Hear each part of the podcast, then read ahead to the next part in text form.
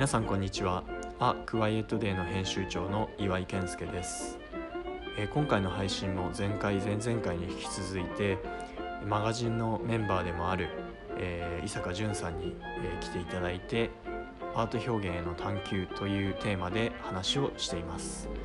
今回は特に伊坂さんが今後アートとか写真にどう、えー関わっていくのかっていうことを改めて聞いていたりしますので、えー前回前々回まだ聞いてないという方はそちらから、えー連続して聞いていただけると楽しんでいただけるかなと思います。それではお楽しみください。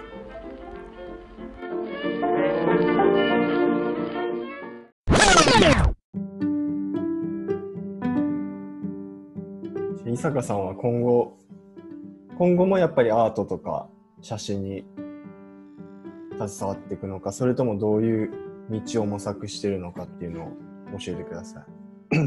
えーっとですね、まあ、うん。い期限は設けてないんですけど、やっぱり自分で、うん。えーっと、ギャラリーっていうか場所を持ちたいなっていうのが一う番あるんで、ううん。んまあそういう場所を作るっていうのが一つなんですよね。うん。それは自分の表現作品をってことですか？いや、えーっと、まあ、じえーっと、何から説明したらいいんだろう。まあ自分でその、えーっと、ギャラリーを持って、で、うん。えーっと、好きな作家さんに展示してもらうっていううん。のがうんあるんですけど、で、えっ、と、まあ、それだけだと本当に別にどこ、どこでやったって同じなんで、うん。うんなんか一つ考えてるのは、まあ、そこそこやっぱり著名な作家さんに、に展示していただくっていうのが一一つと、うんうん。その、その隣にもスペースがあって、うん。そこにはもう本当に全然無名なんだけどうん単純に自分がこの人はすごいやっぱり力があるなっていう作家もう学生でも何でもうんアマチュアの方に声かけてもう同時開催でやる。さっき言ってた余白みたいなところですね。そうそうそうそう。え、それを大きい、また、キャンバスと見てるんですか？その2つのアーティストを同時にやるってことを、さっきの絵を2枚並べるじゃないけど、あそうですそうです。すごい。そうです。引きで見たときに、またそれ自体も作品に見えるみたいな。はいそうですそうです、あでまあこのまあ例えばこういうあの A さんっていうすごい著名なー方がうん。展示をやってて、その隣でアマチュアの人がやってる。うん。でうんうん著名な方を見に来た人っていうのはそのアマチュアの方の作品っていうのも当然目に入る。うんっていうような空間づくりをしてうん。でもっともっとやっぱりこう若手がどんどんどんどん活躍できる場所っていうのをやっぱり作っていきたいなっていう。うん。のがやっぱありますね。それデザイナーとか、あ、ごめんデザイナーとかアーティストとかはい、と、あえっ、と、その人たちをこう見つけるっていうのは、どういうふうにいつもやってるんですか？その面白い人って、いるだろうなとは思うんですけど、どうなったら出会えるんだろうっていうのは、うん。みんな。その今だったらやっぱり SNS があるのでうん。例えば一人その実際展示見に行って好きだなっていう作家さんを見つけたとして、まあ、その作家さんがこうあのフォローしてるアーティストさんとかっていうのあを見てみたりとかしうて、ん。そっかそでっか。そうそうそうそう。それでその新しい作家さんに出会ったりとか、あとはひあの好きな作家さんを見つけてその方のホームページとかっていうのに行くとうん、うんえっとまあ載せてない人もいるんですけど今までの展示歴みたいなのっていうのをやっぱ載せてる人がいるんですよ、あバイオグラフィーとか。うん。はいでえっとまあ、必ずしも今まで個展しかやってないっていう人だけじゃなくてやっぱりグループ展とかうん。そのあとは2人展だとかううん。んあとはどこかのギャラリーが主催しキュレーションした展示とか、うん。うんまあ、そういう展示歴があるんでそういうのを調べたりするとやっぱりその作家さんと、まあ、グループ展だったらその作家さんとこうする作家を集めてやっぱ展示をやってるんで、うんなるほど。そうそその中で割とその傾向が似ているような作家さんを見つけて、まあ、その方も好きになったりとかってういうありますね。いい人いたらどうやって口説いてくるんですか？なんかめえー面識がなかった場合、あはいはいはいはい。うんえっと、まあ、がもし在労してれば普通にがっつり話をしたりとかしんますし、でもやっぱり一番作品買うことっすね。ああ、そう買いますね。うん。そっか、やっぱ自分がいいなって思ったら欲しうん。くもありみたいな。そうです、そうです。で一緒にその人と何かやりたいみたいなうんうん感じなんですかうん。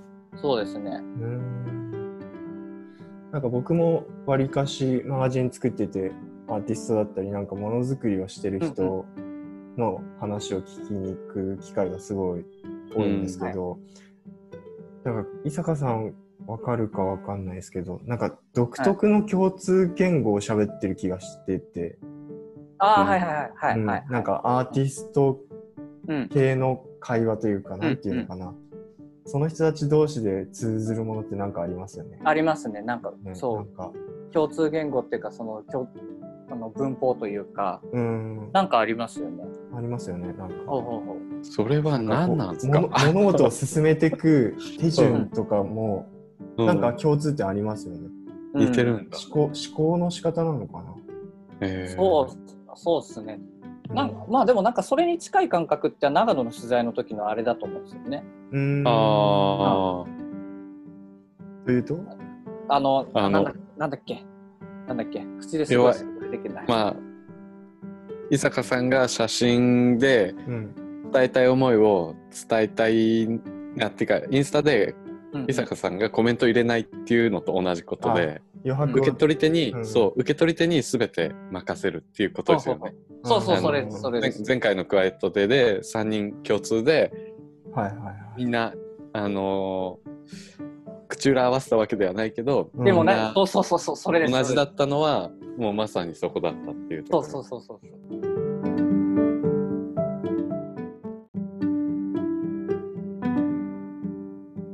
写真の方はどうですか？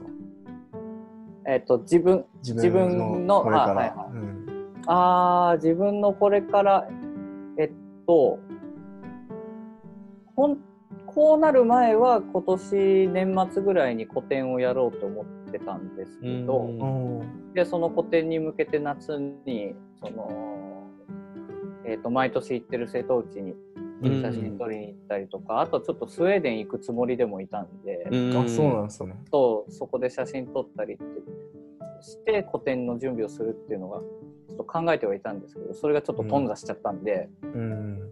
でなのでまあえっと、今現状クワイエットデーで写真撮ったりとかあと、うんおあの小川彩さんのコンセプトブックで写真撮らせていただいたりとかうんうん。はしてたんですけど、うんまあ、結構まあそういった形でなんかこう、えっとギャラリーの仕事以外にも自分がフォトグラファーとしてなんかそういうことをできるようになったらいいなと思って今ちょっとホームページの準備をあ、そうなんですね。こう、うん、ちまちまとやってますね。今日も今日も一もうほぼ一日中ずっと昔撮った写真のセレクあのセレクトとかしてえうー。そのホームページは自分の作品をアップするサイトっていう感じなんですか？そうですそうです。うん。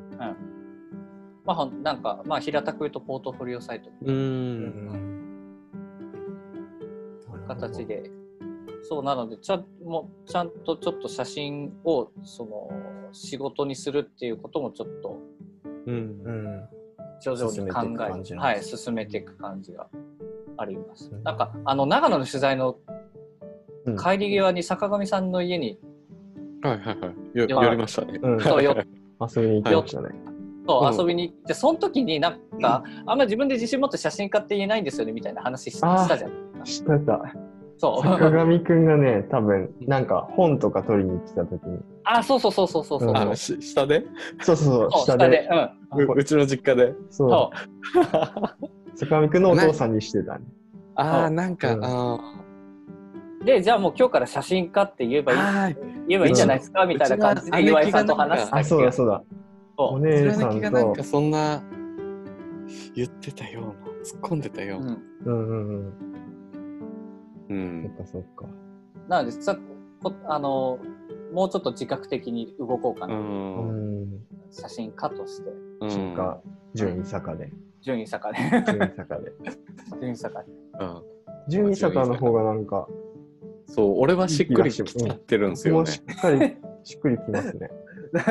えなんでなんででしょう作家っぽい感じですか、うーん。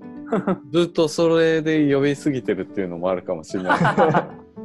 あ確かにあでもて自分で展示やるとき英語表記にしてるからっていうのあ。ああ、そうかそうか。伊順位さ坂よりも、純って言ったが頭にあった方が因が、うん。なんか、言いやすい。語呂的なあれですよ、うん。うん。言いやすいね。それ確かえじゃあちょっとあの表記は変えます。ここで採用が。順位坂。純伊坂採用表記変えてみようかなと、アーティストっぽいですよ。うん。アーティストっぽいうん。感じですかね、あと、伊坂さん、前にキャンプやりたいって言ってましたよね。あはいそう。キャンプとつキャンプと釣りは今年の趣味にしたいって今それそんなの言ってましたっけ？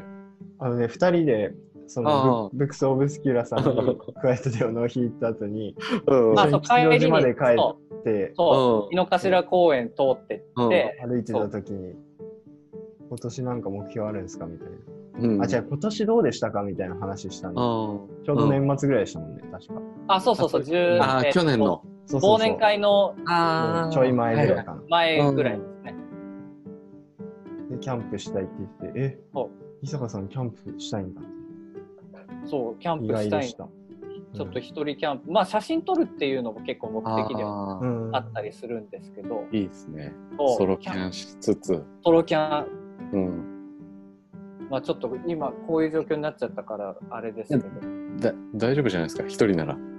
あそっか、うん、逆に。であれば。密を避ければそうですねそうう。ん僕の親友もブライダルカメラマンなんですけど、はいはいこの間一人でソロキャン行って、一人で写真撮ってましたよ。ああでもまさにそれそれがしたいんですうよ、ん。場所とかって言ってましたっけ？ど、どこら辺行きたいって。ああ特に決めてないんですけどちょっと、うん。あのー初級者向けの山。ああんまり高が高尾山の奥の方とか。うん。はい。なんなんつったっけな。名前忘れちゃったんですけど。そうこう山のこう登ってった先に高原があるんですよ高尾山。え先にあるんですね。そうそうそうそう、えそこもちょっと行きたいなって。ー、うん。うん、結構その今写撮ってる写真が本当に光をテーマにしてて、うん。あ、聞きたいの、そこだ。前まで光じゃなかったですよね、伊坂さん。どの段階ですか？前って。何を撮ってましたっけ？なんか、ああ、どうだろでも今のとちょっと違う感じ。そうあまあ前は、うん。前はストリートスナップです、う。そう、そうっすよね。で、はいです。光の加減に変わってから、すごい、個人的に、あ、あいいなって思ってて。ああありがとうございます。どうして光に行ったのかなって。ああえっとえっとまあなんかストリートスナップがそれこそその学生時代からずっと撮り続けてたんで、うん。なんかちょっと行き,、まあ、行き詰まりを感じたっていうのもああるのと、あとはこうそのドキュメンタリー的なものだったりルポルタージュ的なものだったりこう自分が伝えたい社会的なメッセージを写真で表現するっていうことにちょっと疲れを感じたっていうう。うんん。あで、で、えっと、2000えっと、2017年に、えっと、ロンドン行った時のストリートスナップの写真の展示をやったんですよ。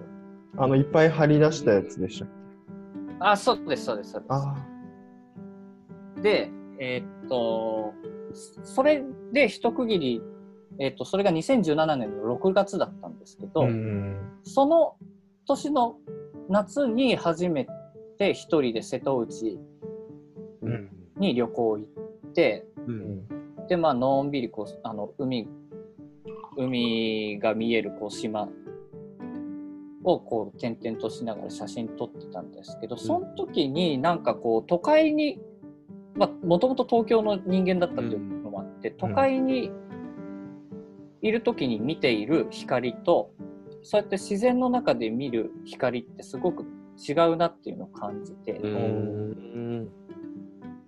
すごくわかりやすく言うと、うん。都会ってやっぱ建物が多いのでうん。太陽がこうやって差していくとこう、しし角が立ってる光と影うん。の形になるあ建物がいっぱいあるから。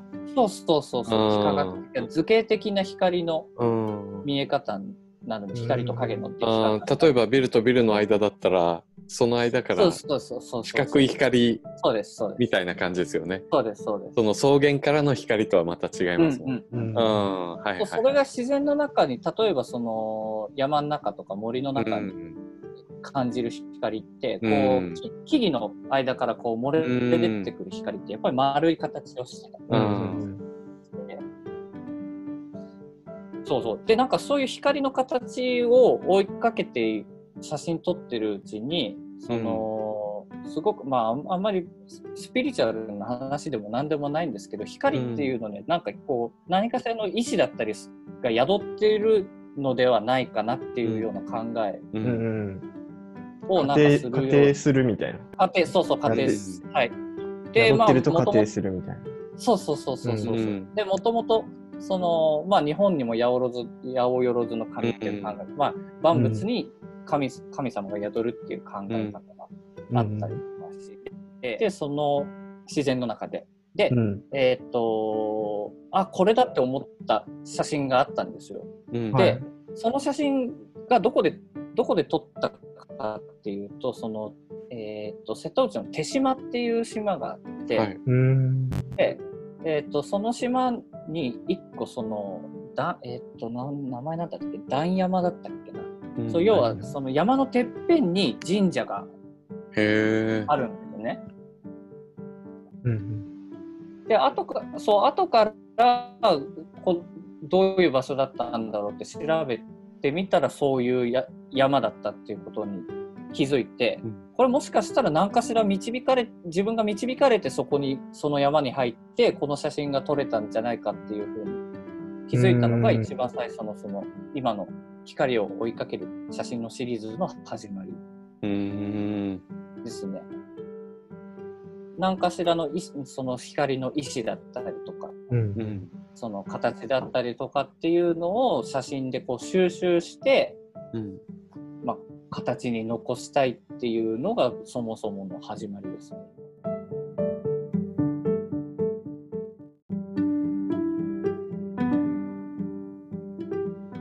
そういうふうに写真のテイスト変えたことで、うん、はい。考え方とかも変わってきたりするんですかね？あー考え方もそうですし、うん。あと街の見え街の見え方とか景色の見え方っていうのはだいぶやっぱり、うん。それはいい方に変わってきたんですか？あはいいい方に変わり。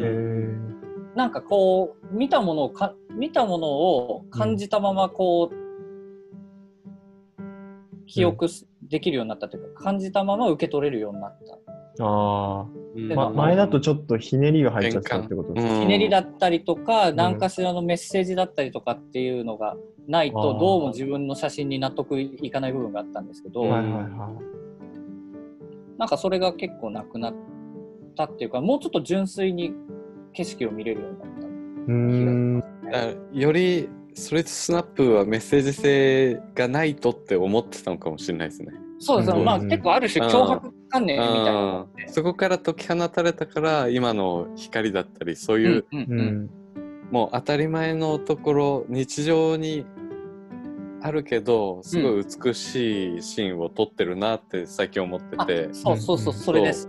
で今ちょっと写真集のコンセプト文見つけたんですけど、うん。えっとまあストリートスナップでいろいろこうやってメッセージ性を載せたりっていうのをこう、うん一旦やめて純粋にこう写真と向き合ってみようと思ったのがそもそものきっかけなんですね。ん。で写真って、えっとフォトグラフってうん言葉なんですけど、それってラテン語起源で、えっと光の絵っていう意味なんですね。はい。光がで描く絵う。ん。うんうんじゃあそこの原理原則に立ち返って写真を一回撮ってみようと思ったのがきっかけで、そのえーっとローマ字、えーっと英語読みするとそのシリーズの名前レイヨンズってしレイヨンス、うんうんこれがえーっとフランス語で光の線って意味なんですね。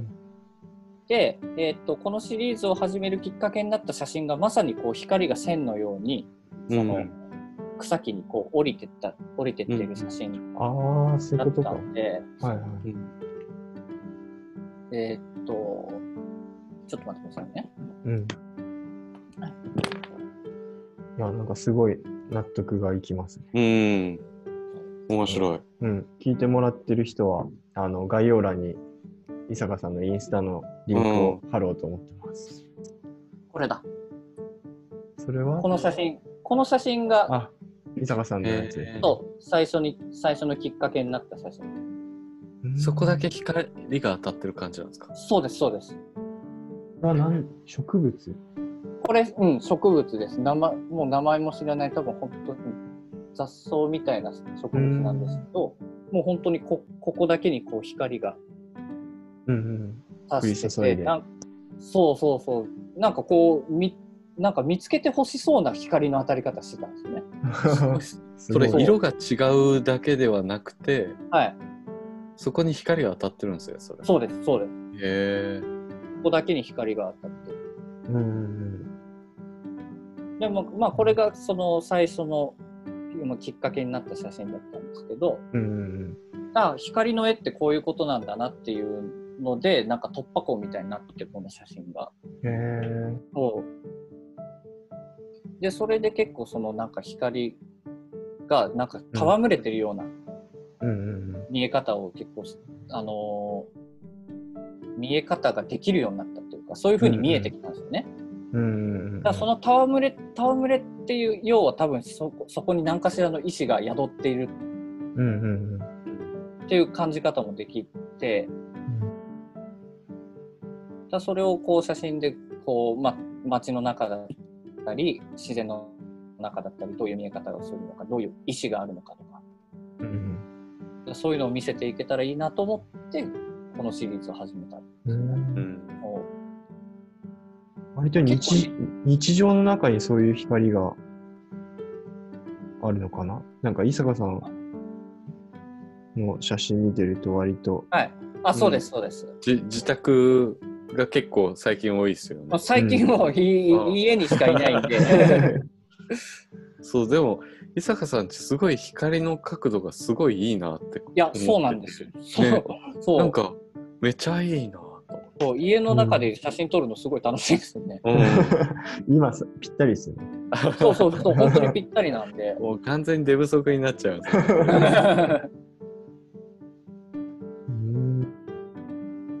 まあ結構いろんな要素が重なって、そのこのシリーズにはなってるんですけど、うん。なんかはい。そう、まあてあのもともと好きだったアーティストの展示を見に行ったりしてそれがインスピレーションにななったりとかもしてるし割と結構いろんな要素が重なって今のこのシリーズがうん。あるんで、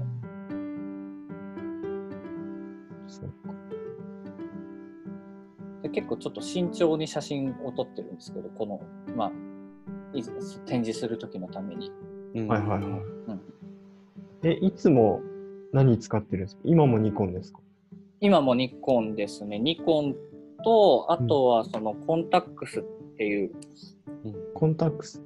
はい。えっ、ともともとはドイツのブランドだったんですけど、うんうんうん。えっ、とそれの、えっとコンパクトカメラあオートフォーカスで撮れるフィルムのカメラはいはいはい。をオートメインにオートフォーカスでフィルムなんですね。そうですそうですへえ。っていうのを今使ってますね。その主にその2つ使って、うーん。あとなんか、あとまあでもなんかいろいろおもちゃみたいなカメラとか使ったりとかしてるんですけど、あれどっか行っちゃった。あんまいいや。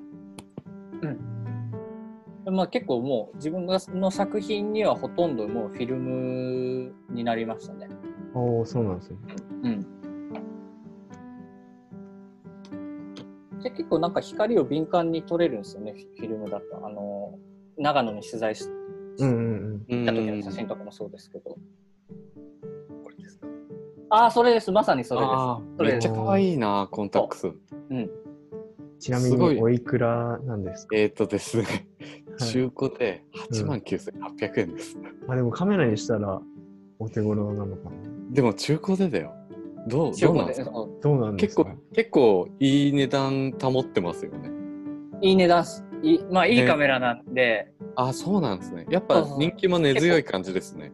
そうです。結構まあ、うん。あのーなんだろう。作りもしっかりしてるし。あ、そうなんですね。使ってるレンズもすごいいいし。デザインもすげえ可愛いですね。そうそうそうそう可愛いし、でそれでいてコンパクトなんで、うんめち。ゃくちゃ使いやすいんでで、オートフォーカスなんですね。すそうですいやー、伊坂さんち行くの楽しみだな。本当だね。そうかカメラも結構ゴロゴロ転がってるいやい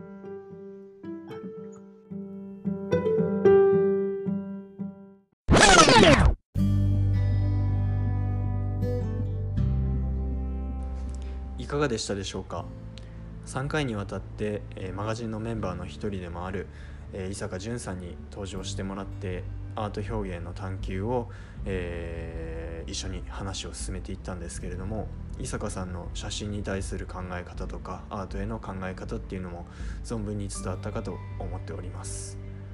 えーそして伊坂さんの写真あごめんなさい、えー写真家純伊坂。